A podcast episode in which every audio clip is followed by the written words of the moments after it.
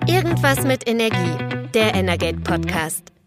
Wir sprechen mit den Menschen hinter der Energiewende.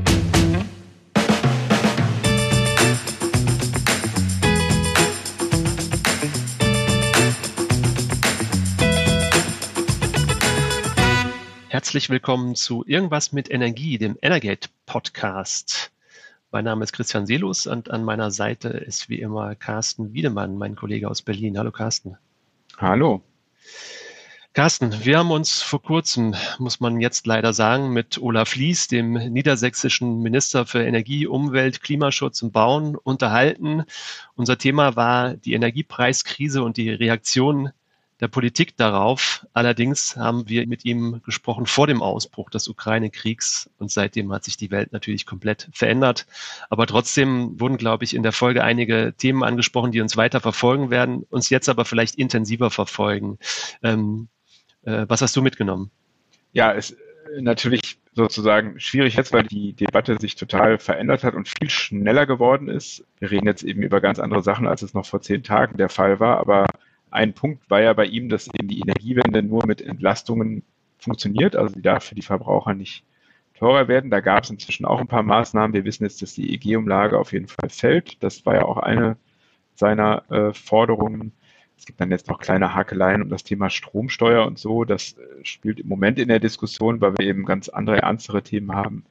Natürlich nicht mehr so eine große Rolle, wird dann aber natürlich auf lange Sicht, weil wir Energie wird durch den russischen Krieg in der Ukraine nicht billiger werden, auf jeden Fall auch dann wieder diskutieren werden, wenn diese unmittelbaren Themen wie Energieversorgungssicherheit äh, und so weiter abgearbeitet sind.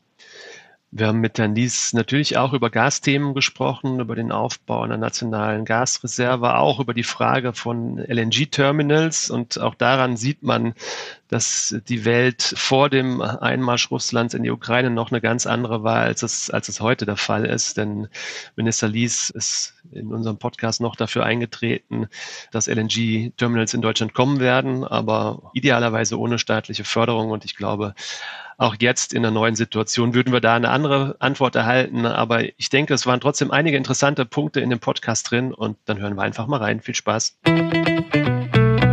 So, herzlich willkommen, Herr Lies, in unserem Podcast bei Energate. Ja, ein herzliches Moin. Ja, moin, sagt man bei Ihnen im Norden, genau. Herr Lies, wir wollen äh, mit Ihnen über das Energiepreisthema sprechen. Bevor wir dazu kommen, möchten wir Sie gerne bitten, sich kurz selber vorzustellen. Was sollten unsere Hörerinnen und Hörer über Sie wissen? Ja, Olaf Lies ist mein Name, bin äh, eigentlich Diplom-Ingenieur Elektrotechnik und habe immer ganz viel Spaß an meinem Beruf gehabt, bin verheiratet, habe eine Familie und manchmal sage ich aus Spaß, bin irgendwann vom rechten Weg abgekommen und in der Politik gelandet und bin jetzt seit äh, 2008 Mitglied des Landtages, war fünf Jahre Minister für Wirtschaft, Arbeit und Verkehr und jetzt vier Jahre Minister für Umwelt, Energie, Bauen und Klimaschutz. Und was soll ich sagen? Es macht richtig Spaß. Prima, vielen Dank. Das klingt gut. Dann gucken wir mal, ob wir den Spaß erhalten können, weil vielleicht ist die erste Frage gleich so, ein, gleich so eine kleine Spaßbremse. Ähm, wir wollen über Energiepreise sprechen. Wir, wir sehen einen, einen bisher kaum dagewesenen Anstieg der Preise. Haben auch Sie schon Post von Ihrem Versorger gekriegt? Habe ich schon, ja. Und ich gebe zu, äh, das war in zweifacher Hinsicht ein großer Schreck. Ähm, beim Strompreis muss ich ehrlicherweise sagen, ist das Elektroauto natürlich extrem zu Buche geschlagen, aber der Gaspreis äh, und äh, auch ansonsten natürlich die Strompreissteigerung, das ist schon etwas, wo ich sage, das ist eine unglaubliche Entwicklung und wo für viele Menschen einfach jetzt ein Punkt erreicht ist, wo sie sich große Sorgen machen müssen, wie sie das am Ende alles bezahlen können. Mhm. Also Sie haben noch nicht zu Hause die, die Decken verteilt. Nein, das habe ich nicht. Ähm, aber ich meine, wenn man überlegt, äh, wenn man mal sieht, wie die Abschlagszahlungen sich beim Gas fürs nächste Jahr entwickeln, dann sieht man natürlich eine, eine dramatische Entwicklung des Gaspreises. Äh, und nun hatten wir nicht mal einen harten Winter. Ich glaube, das muss man auch nochmal dazu sagen, das hätte auch nochmal sich erheblich ausgewirkt. Also das in der Form, äh, wir haben da lange darüber diskutiert, weil wir eine ganz lange Phase auch vor einigen Jahren ja der extremen Energiepreissteigerung hatten, hatten uns natürlich so ein bisschen an ein sehr niedriges Plateau gewöhnt und jetzt ist es wie ein, wie ein Schlag für viele. Und deswegen müssen wir auch ja sehen, wie wir jetzt damit umgehen und wie wir auch den Menschen helfen können. Mhm. Da wollen wir jetzt ja auch zu kommen, was die Politik auf den verschiedenen Ebenen tun kann. Ja, wenn man so jetzt konkret danach fragt, was, was sind denn so Schritte, die man unternehmen sollte, um erstmal jetzt gleich mit dem Bezug auf Energieendkunden, weniger Unternehmen, um für die Entlastung herbeizuführen bei den Energiepreisen? Ich glaube, es gibt ein paar Dinge, die wir systematisch verändern müssen, schon lange und die jetzt ja auf dem Weg sind. Das ist zum Beispiel die Abschaffung der EG-Umlage. Da führt kein Weg dran vorbei. Dann sagen einige, ja, das ist ja gar nicht so viel, aber das liegt ja wiederum an sehr hohen Börsenstrompreis, dass die EG-Umlage nicht ganz so hoch ist. Das heißt, es ist absolut richtig und konsequent, äh, die EG-Umlage abzuschaffen. Das hat die Bundesregierung sich ja auch vorgenommen. Ich bleibe auch dabei, dass das Thema Stromsteuer klug wäre, weil ich das für falsch halte. Da müssen wir zurück auf das Mindestmaß der EU. Da hätten wir noch Spielräume. Das kostet Geld, aber das ist richtig, um Strom günstiger zu machen und am Ende damit auch im Klimaschutzbereich den Menschen eine Perspektive für den Umstieg zu liefern. Ich glaube auch, und das trifft jetzt den Einzelnen sehr, dass wir denen, die besonders betroffen sind, helfen müssen. Und das ist ja vor allen Dingen die Frage, äh, das Thema Wohngeldempfänger, niedrige Einkommen, also dass wir die erreichen müssen, die wirklich Bedarf haben.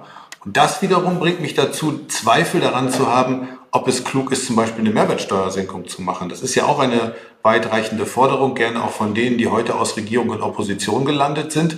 Aber das sind unglaubliche Beträge. Das nähert sich ja einem Betrag von nahezu 10 Milliarden Euro und hat am Ende aber die Folge, dass die, die ich wirklich erreichen will, natürlich auch davon partizipieren, daran partizipieren, aber auch viele, die ich gar nicht erreichen will damit, weil das ist so, Energie wird ja nicht günstiger werden äh, und da muss ich vielleicht auch gar nicht entlasten. Also das heißt, ich halte viel davon, dass was notwendig ist, wie Energie äh, oder wie EG-Umlage und Stromsteuer anzugehen und bei den anderen Teilen darauf zu achten, dass ich wirklich den Menschen helfe und deswegen ne-, neige ich auch dazu, auch wenn das schwierig ist, weil das auch alle trifft. Aber das Thema Pendlerpauschale ist schon noch so ein entscheidender Aspekt, weil da kann ich nur schwer differenzieren, da komme ich nicht ran. Und da wäre es sicherlich auch nochmal hilfreich zu sehen, äh, wie ist eigentlich da die Betroffenheit und müssen wir da nicht hochgehen. Bei der Stromsteuer gibt es ja noch, äh, obwohl aus den Ländern, jetzt nicht nur aus Niedersachsen, sondern auch aus Nordrhein-Westfalen und Bayern, da jetzt Druck kommt über den Bundesrat, noch die Position, dass sie das nicht machen wollen, was insofern interessant ist, als die FDP, die jetzt das Finanzministerium führt, das selber mal gefordert hat.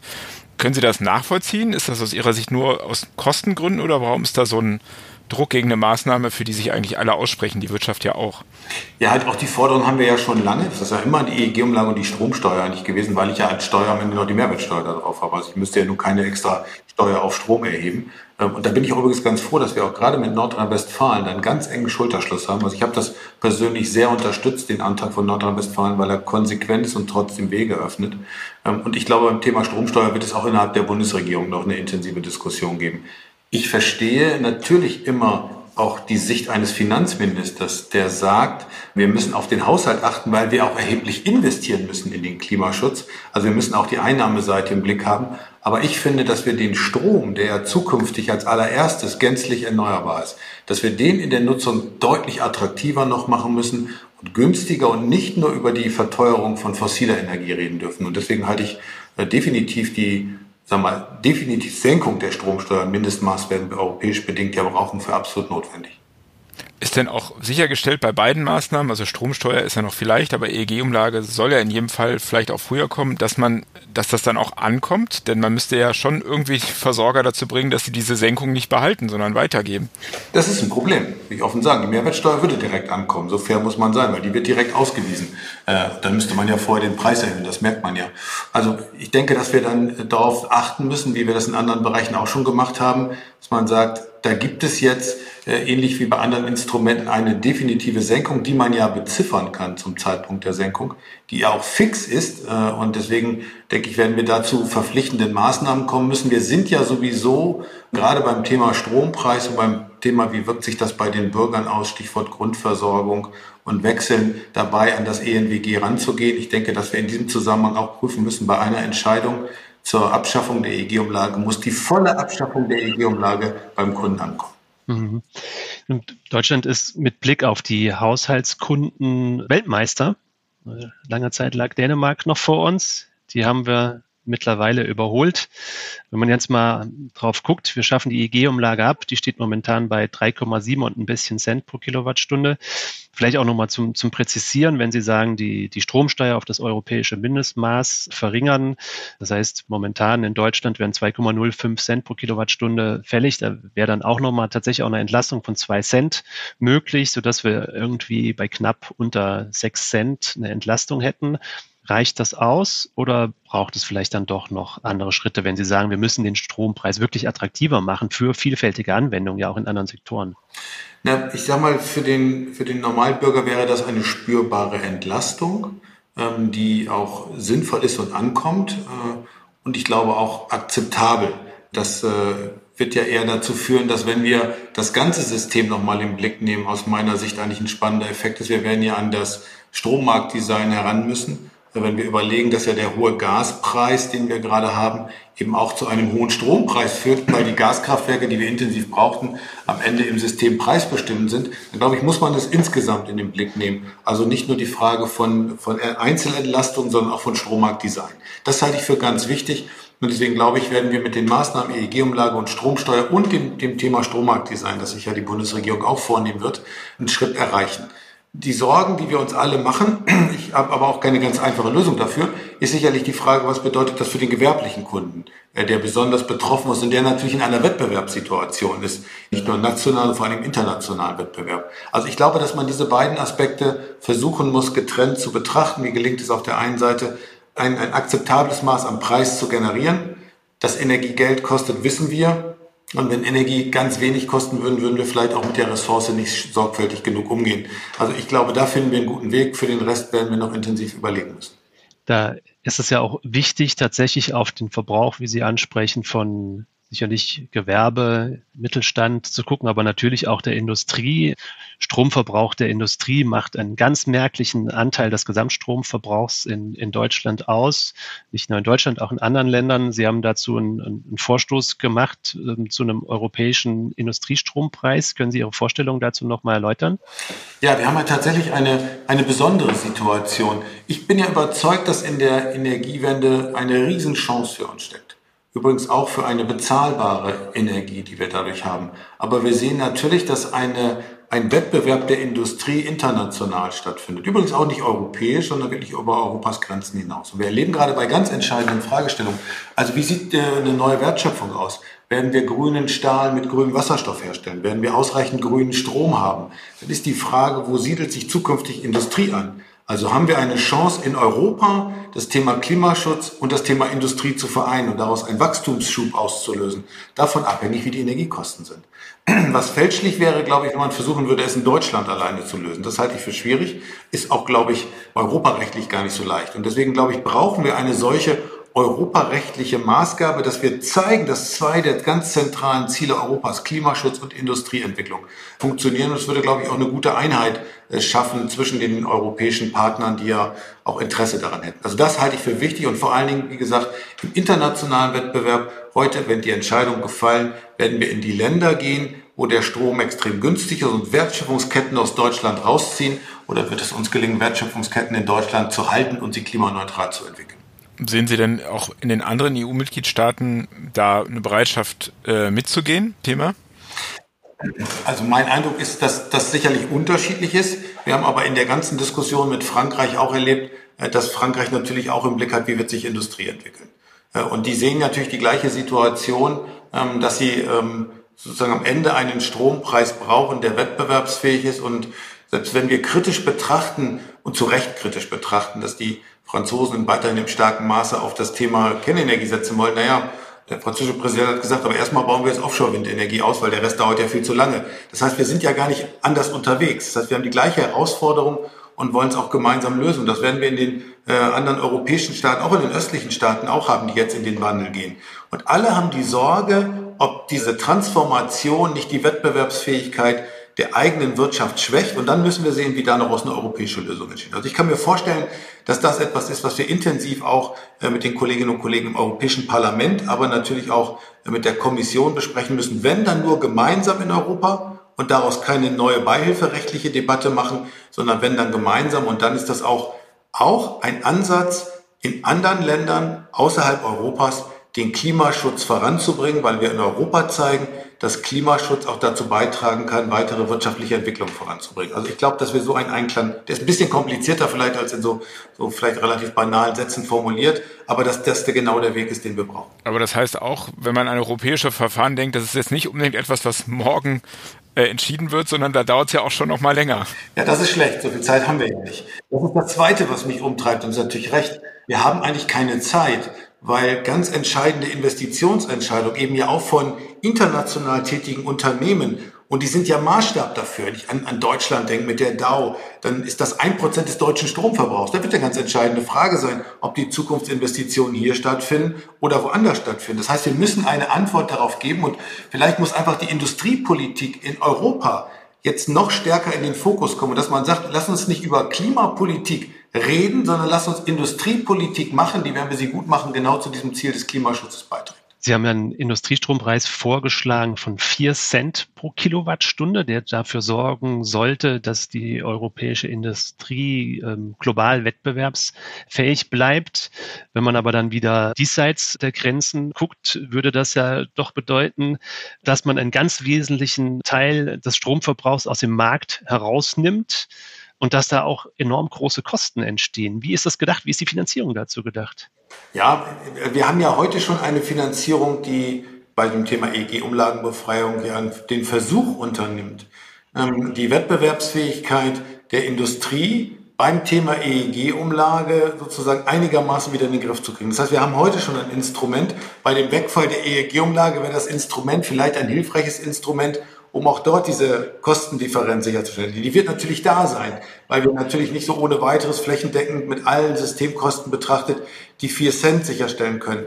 Was wir aber haben, ist sozusagen in den, im, im Ausland, im internationalen Bereich, auch bei den erneuerbaren Energien äh, Strompreise, die deutlich geringer sind. Das heißt, wir haben ja keine Alternative. Entweder gehen alle in die Länder, wo der Strompreis wenn ich überlege, dass in sonnenreichen Ländern für vielleicht ein Cent pro Kilowattstunde Strom erzeugt werden kann, das ist ja aussichtslos bei uns. Das vermuten wir ja auch gar nicht. Also müssen wir einen Gegenweg finden. Und da jetzt Energie der entscheidende Faktor für die Frage von industrieller Entwicklung ist, werden wir ein Instrument brauchen.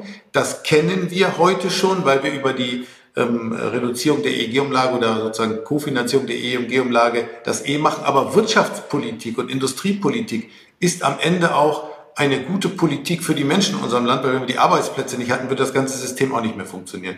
Und insofern finde ich, die Begründung können wir aus dem Thema rausnehmen, aber die Finanzierung muss man sich natürlich dann nochmal konkret angucken, wie sie aussieht. Hm, zumal ja die Gefahr besteht, so wie es ja bei der EEG-Umlage letztlich der Fall war, dass dann natürlich die restlichen Verbraucher, die nicht unter dem Befreiungstatbestand gefallen sind, die Kosten mitgetragen haben, was ja jetzt gerade in der aktuellen Situation total kontraproduktiv wäre, weil man will ja eigentlich auch für die Haushalts Kunden die Preise senken. Absolut. Also deswegen ist natürlich eine spannende Frage und das ist ja die Abschaffung der EG-Umlage im Grunde. Zahlt eigentlich der Stromkunde über seinen Stromverbrauch die Energiewende oder ist die Energiewende eine gesellschaftliche Aufgabe, die wir aus den Steuern insgesamt finanzieren? Und ich glaube, das, da haben Sie recht, das wird eine ganz spannende Frage sein. Was ist der Ansatz? Der Ansatz ist doch, dass wir sagen wir, die, die, die mehr leisten, können auch stärker beteiligen. Aus diesem System dürfen wir nicht rauskommen.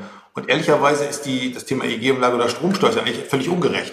Weil da wird gar nicht unterschieden, ob einer mehr Geld oder weniger Geld hat, es zahlen alle das Gleiche. Und mit diesem Gedanken muss auch der Wechsel verbunden sein, wie, wie finanziere ich eigentlich ein, ein System und wie sorge ich dafür, dass einfach wirklich die, die mehr können, mehr leisten, die, die weniger können, auch weniger belastet werden. Und das haben wir mit, dem, mit der EEG-Umlage, der Stromsteuer natürlich aufgebrochen an der Stelle, weil das die Instrumente zur Gegenfinanzierung sind. Und deswegen ist das auch kein Zukunftsansatz. Da haben Sie völlig recht wenn wir jetzt nochmal sozusagen das Oberziel Klimaschutz sehen und wir diskutieren jetzt sehr intensiv vor dem Hintergrund der Energiepreiskrise über immer mehr Eingriffe, also das letztendlich bei der EG-Umlage beim Strompreis, dann gibt es noch andere Vorschläge. Es gibt jetzt mittlerweile sogar Debatten darüber, ob man beim ETS, also beim Emissionshandel in der EU nicht auch äh, den Preis irgendwie ein bisschen anhalten soll, um die Industrie zu entlasten.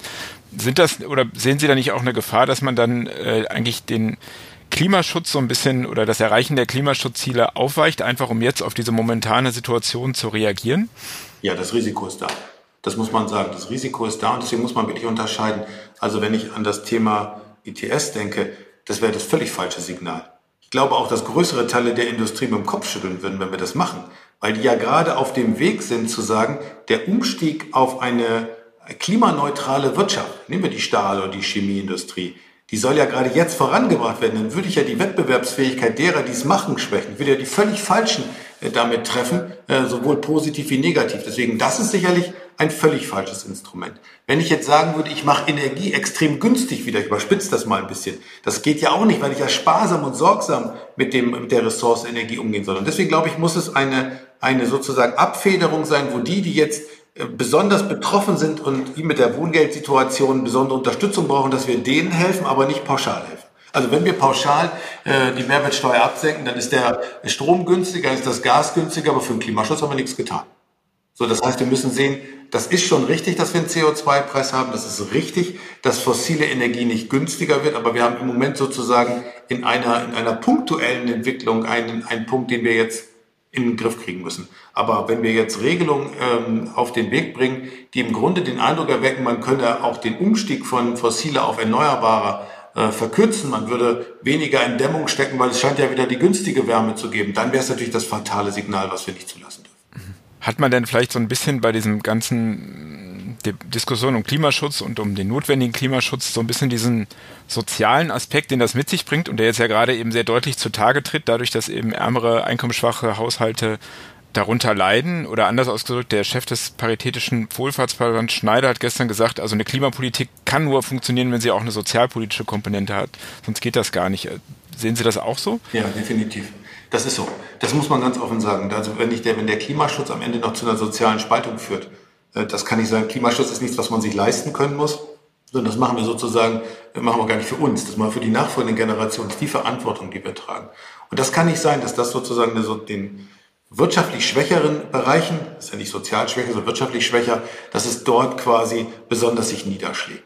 Und das muss sich abbilden in der, in der Politik. Und deswegen bin ich ja auch der Meinung, dass diese pauschale Reduzierung, lass uns doch mal die Mehrwertsteuer absenken, dass das das falsche Signal ist, weil einige davon profitieren, ohne dass sie es müssen. Und die, die wir wirklich erreichen wollen, denen hilft es natürlich am Ende auch nur begrenzt. Die IG-Umlage rettet ja nicht die sozusagen Strompreisdiskussion. Das ist ja nur ein, eine systemische Veränderung, damit wir endlich den Umstieg auf Erneuerbare und den Umstieg auf neue Technologien schaffen. Aber wir müssen dafür sorgen, dass wir denen helfen und denen das absichern, die darauf angewiesen sind. Deswegen war sozusagen der allererste Schritt auch das, das Thema Anhebung des Mindestlohns. Also dafür zu sorgen, dass man auch an die Einkommenssituation angeht. Und die andere Frage, die sich stellt, die finde ich übrigens äh, viel spannender äh, als die Abschaffung der Mehrwertsteuer. Müssen wir nicht an diese sozusagen Frage der Besteuerung ran und müssen wir nicht bei denen, die hart arbeiten, Geld verdienen, aber relativ hohe Steueranteile haben, müssen wir da nicht ran, müssen diesen Bauch nicht abflachen, damit die mehr Geld im Portemonnaie haben. Und den unteren hilft man, unseren Einkommensschichten hilft man mit Unterstützung, den Einkommensschichten darüber hilft man, indem man insgesamt das Thema Steuerprogression anfasst. Und wir sorgen nicht dafür, dass wir die entlasten, die sich nun mal leisten können. Das ist in einer Gesellschaft, finde ich so. Wer mehr kann, muss auch mehr schultern. Und deswegen glaube ich, da muss man, muss man wirklich ran. Und dann würde man auch eine Antwort geben für diejenigen, die sozial oder wirtschaftlich erheblich betroffen sind. Aber wir dürfen die anderen auch nicht vergessen. Wir dürfen auch nicht die vergessen, die wir vielleicht gar nicht aus sozialpolitischer Sicht im Blick haben, sondern die einfach nur ihren Job machen, die hart arbeiten gehen, die jetzt schon große Probleme haben, die Handwerkerrechnung zu zahlen, die jetzt noch die hohen Energiepreise haben und sagen, Mensch, wo soll denn das hinführen? Denen müssen wir am Ende mehr ins Portemonnaie geben von dem, was sie eigentlich verdienen. Das heißt, so eine Klimaprämie, wie sie gerade diskutiert wird, das wäre auch ein pauschales Instrument, weil alle würden im Prinzip, zumindest nach den Vorschlägen, das gleiche bekommen. Das wäre dann für Sie nicht so passgenau? Das, das stört mich daran. Also nochmal, diese Klimaprämie hat ja, hat ja einen Charme, das finde ich erstmal nicht schlecht. Die Idee finde ich nicht falsch. Aber eine Klimaprämie muss man sich ja auch leisten können. Das heißt, die Klimaprämie muss ja auch finanziert sein. Und wir haben ja große Herausforderungen, die vor uns stehen, die wir finanzieren müssen. Und ich würde lieber darauf achten, dass man den Teil der Gesellschaft eben mehr entlastet, der es braucht, und den Teil, der auch ohne eine Entlastung leben könnte, den befreie ich sozusagen von der Entlastung. Die Klimaprämie könnte ich ja jetzt nicht einkommensgesteuert machen. Ich könnte ja nicht sagen, die bekommen nur die einen und die anderen nicht. Das wird ja nicht funktionieren. Das kennen wir von der Kindergelddiskussion ja. Deswegen glaube ich, die Zeit der pauschalen Gießkanneninstrumente, äh, die ist vorbei, sondern wir müssen sehr genau äh, schauen, wie wir in der Gesellschaft alle mitnehmen äh, und einige vielleicht auch dazu bringen, dass sie dazu beitragen, äh, es mitzufinanzieren. Vielleicht darf ich nochmal auf den Anfang zurückgehen. Sie haben nämlich zum Einstieg gesagt, ja, Sie haben persönlich auch Post von Ihrem Versorger bekommen, von Ihrem Stromversorger. Da ging die Erhöhung wahrscheinlich noch, aber beim Gasversorger haben Sie wirklich gestaunt. Und da sind wir auch bei den Ursachen, zumindest bei einer ganz wesentlichen Ursache auch für die momentan doch enorm gestiegenen Energiepreise in Summe. Es gibt auch für den Gaspreisanstieg unterschiedliche Gründe. Das Anziehen der Konjunktur global nach dem Abklingen der Folgen der Corona-Pandemie sind sicherlich eine Rolle, aber wir blicken natürlich auch nach Russland und auf zwar ankommende Gaslieferungen, aber doch in überschaubarem Maße und vor allem auf leere Gasspeicher. Da gibt es jetzt Vorschläge, Gasreserve auch wieder einzuführen. Wie positionieren Sie sich dazu? Ne, das, wir haben uns schon selber unnötig unter Druck gesetzt, wenn wir äh, zwar die Möglichkeit haben zu speichern und ich, ich wohne quasi obendrauf, also das große Kavernenfeld ist äh, nahezu angrenzend an, an unsere Gemeinde, dann wäre das natürlich eine Chance gewesen, etwas unabhängiger zu sein. Ich meine, jetzt sagen wir mal ehrlich, wenn wir hier einen richtig harten Winter bekommen hätten, dann hätte die Situation noch anders ausgesehen. Also das, da, da mag man gar nicht drüber nachdenken und da sind wir reingestolpert. Und das muss man schon auch nochmal sagen, da hat, da hat man sozusagen in der Vergangenheit nicht drüber nachgedacht, welche geopolitischen Themen möglicherweise Einfluss haben, wenn man in so intensivem Maße auch abhängig ist von einem. Und ich will gar nichts gegen russisches Gas sagen, das ist überhaupt nicht mein Ziel, aber wenn ich von einem abhängig bin, wird er den Preis vorgeben, selbst wenn er mich jederzeit beliefert. Und deswegen ist erstens das Thema Speicherung wichtig und da werden wir jetzt überlegen müssen, äh, auch in der Bundesnetzagentur, wie wir dafür sorgen, dass das gesichert ist. Ich meine, so war das halt bei uns. Bei mir waren es früher halt die Ölkavernen, die wurden gefüllt, damit man die Winterreserve hatte. Also ist ja sozusagen nichts Neues. Und irgendwann hat der Staat, wie bei allem, was er so macht, gedacht, na, aber warum muss ich mich als Staat darum kümmern? Das kann auch der Markt regeln. Das ist ja das Ergebnis gewesen. Und er hat sich sozusagen von seinem staatlichen Eigentum getrennt und hat gesagt, lass das den Markt machen. Hat der Markt festgestellt, auch im Sommer war es gar nicht so günstig, lass das mal. Und das ist natürlich ein viel zu großes Risiko. Das heißt, da brauchen wir Instrumente, äh, mit denen wir absichern, äh, dass wir das Thema Speicher nutzen, zur Sicherheit nutzen und uns überlegen, wie man Lösungen definieren kann. Ich meine, wir machen es bei anderen dem auch, diese Contract for Difference Lösungen, die wir, die wir jetzt bei Windenergie, man kann auch bei Gas über intelligente Lösungen reden, dass man sozusagen die Sicherheit hat, ohne dass man als Staat sozusagen äh, an der Stelle den Ersatz für den Markt äh, wahrnimmt.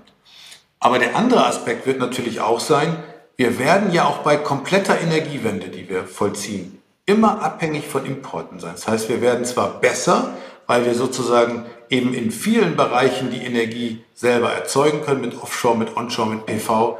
Aber wir werden trotzdem importieren müssen. Das heißt, wir brauchen sowieso die Möglichkeit, neben der Pipeline-Infrastruktur zu importieren. Und deswegen werbe ich sehr dafür, dass wir nicht nur den Zukunftsblick haben, bei dem wir grünes Gas importieren, sondern heute loslegen und eigentlich an das anknüpfen, wo wir waren. Wir brauchen eine Importinfrastruktur für Gas. Die wird, solange es einen anderen Markt nicht gibt, fossil sein so wie durch die Pipeline auch. Und sie wird aber die gleiche Infrastruktur sein, wenn ich an zum Beispiel LNG oder LRG denke, die morgen eben auch für grünes Gas genutzt werden kann. Und da dürfen wir nicht warten. Da müssen wir die dogmatische Debatte, das eine ist böse, das andere ist gut, beenden und müssen einen vernünftigen äh, Übergang organisieren. Also diversifizieren, speichern, nutzen. Das würde sicherlich schon helfen, eine Ergänzung zum Pipeline-Gas auch sicherzustellen.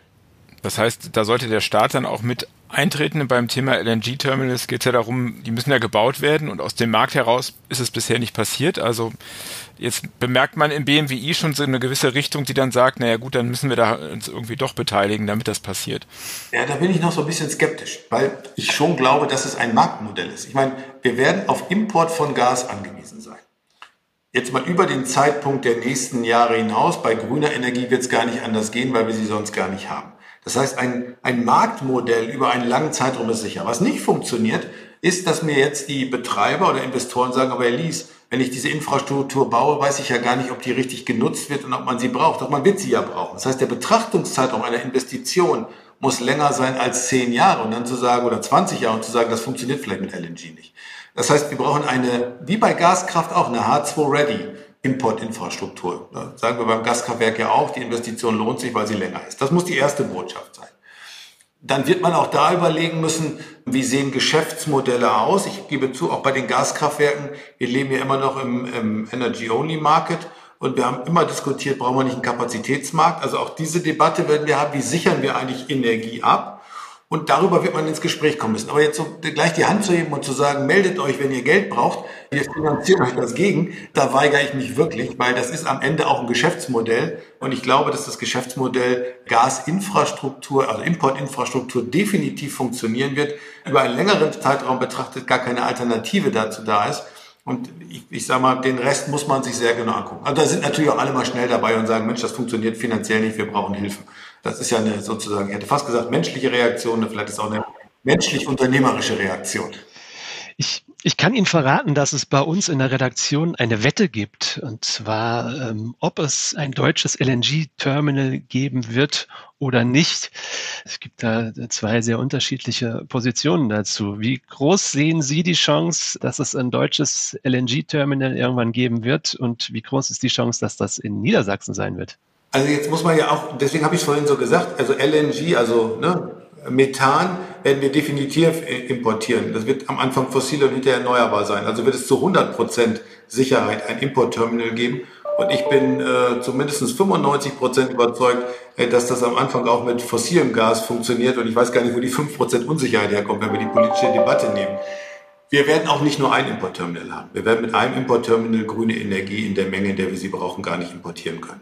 Und deswegen sind die Standorte, wie wir sie heute diskutieren, wie Brunsbüttel und Stade, interessant, aber auch da verrate ich, glaube ich, nichts Ungewöhnliches. Wir haben an keiner Stelle eine derart große Perspektive wie am Standort Wilhelmshaven, weil wir dort wirklich den Energy Hub schlechthin ausbauen können. Der einzige deutsche Tiefwasserhafen. Wir haben sozusagen Flächen, die da da sind. Es werden ja an der Stelle auch große Mengen erneuerbarer Strom ran ankommen. Wir haben die Nordseeanbindung dort direkt. Und das sind genau diese zentralen Punkte. Lasst uns nicht in Kleinkrämerei verfallen. Es geht nicht darum, dass da mal zwei Schiffe im Monat kommen und ein bisschen grünes Gas liefern, sondern wir brauchen eine Importinfrastruktur kombiniert zum Thema Stromimport, Gasimport, äh, Elektrolyse vor Ort, äh, Multiterminal-Fähigkeit, wo wir wirklich sicherstellen können, dass Energieversorgung funktioniert. Und deswegen, wir brauchen sie alle die größte Perspektive in Summe bei den Möglichkeiten hat Wilhelmshaven.